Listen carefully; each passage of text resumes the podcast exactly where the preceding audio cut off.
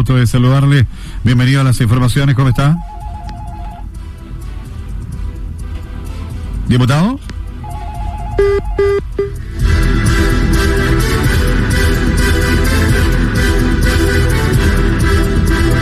¿Cómo está? Gusto de saludarlo. y bienvenido a las informaciones. Hola, buenas tardes Mauricio, buenas tardes a Radio Preludio a través de ella, buenas tardes también a su distinguida audiencia.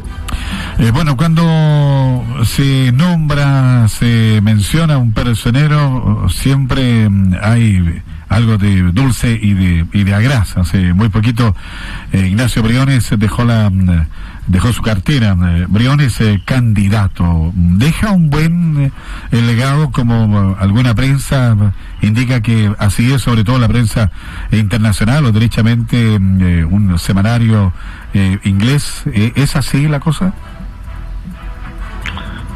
¿Sabe, Mauricio? No me gusta hablar. ¿Sí? ¿Diputado?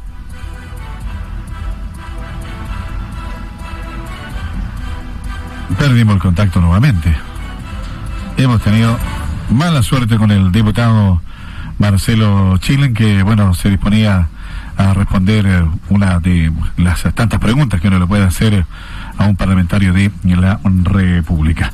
Vamos a seguir, vamos a seguir con... Eh, ¿Se encuentra por ahí? No.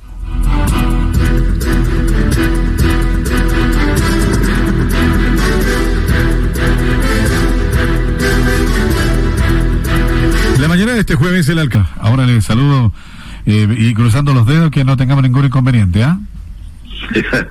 Gracias, Mauricio. Bueno, nos quedamos, nos quedamos con que a ustedes no, no, no le gusta eh, no sé, porque hablamos del legado de, de Briones y, yo, eh, claro, yo le aportaba de que algunas publicaciones, sobre todo una que leí eh, desde Inglaterra, indicaba de que, bueno, la economía en Chile, gracias a Briones, se estaba manejando con, con buenos números, pero esa es una opinión de un sector.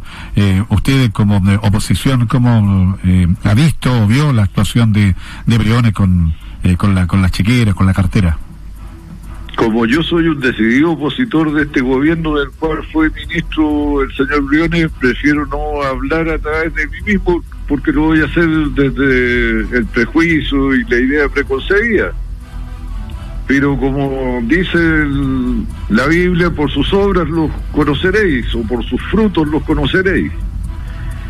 Y el Instituto Lowy de Australia hizo un estudio mundial sobre el manejo de, la pandemia desde todo punto de vista, desde el sanitario, pero también desde el punto de vista de las medidas económicas que acompañan las medidas sanitarias para la contención de la pandemia. Y le quiero contar que en los primeros lugares están eh, Vietnam, bueno, primero que nada está Nueva Zelanda, pero seguido de Vietnam, Taiwán, Tailandia, Chipre, Ruanda, Islandia, Australia, Letonia y Sri, Lanka.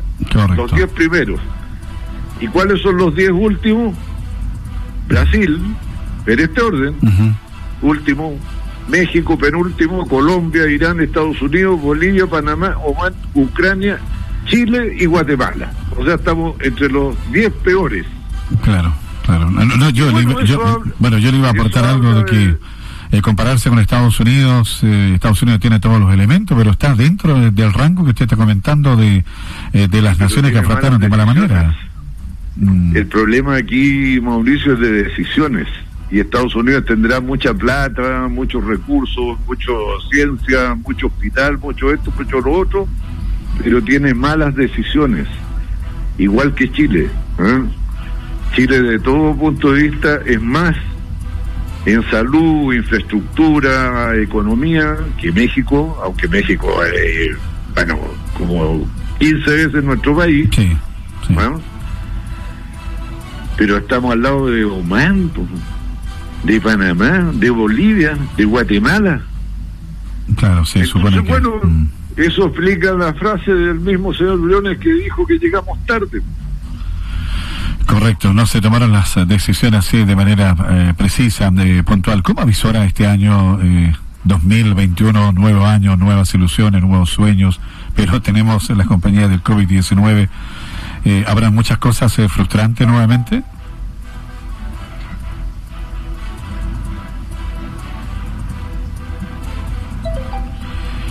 No, definitivamente hemos tenido, pero una eh, fortuna que no quisiera compartirla con ustedes.